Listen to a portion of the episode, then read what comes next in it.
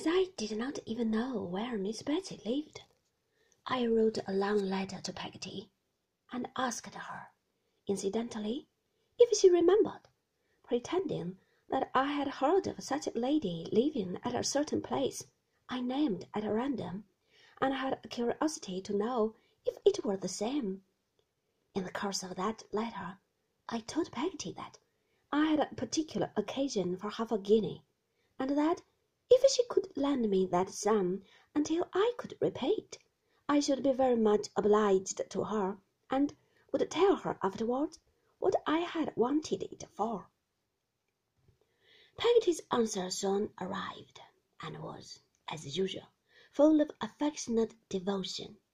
She enclosed the half guinea.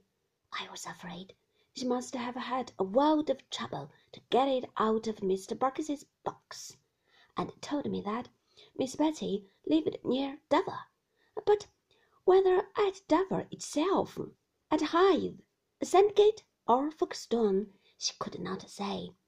One of our men, however, informing me, on my asking him about these places, that they were all close together, I deemed this enough for my object, and resolved to set out at the end of that week.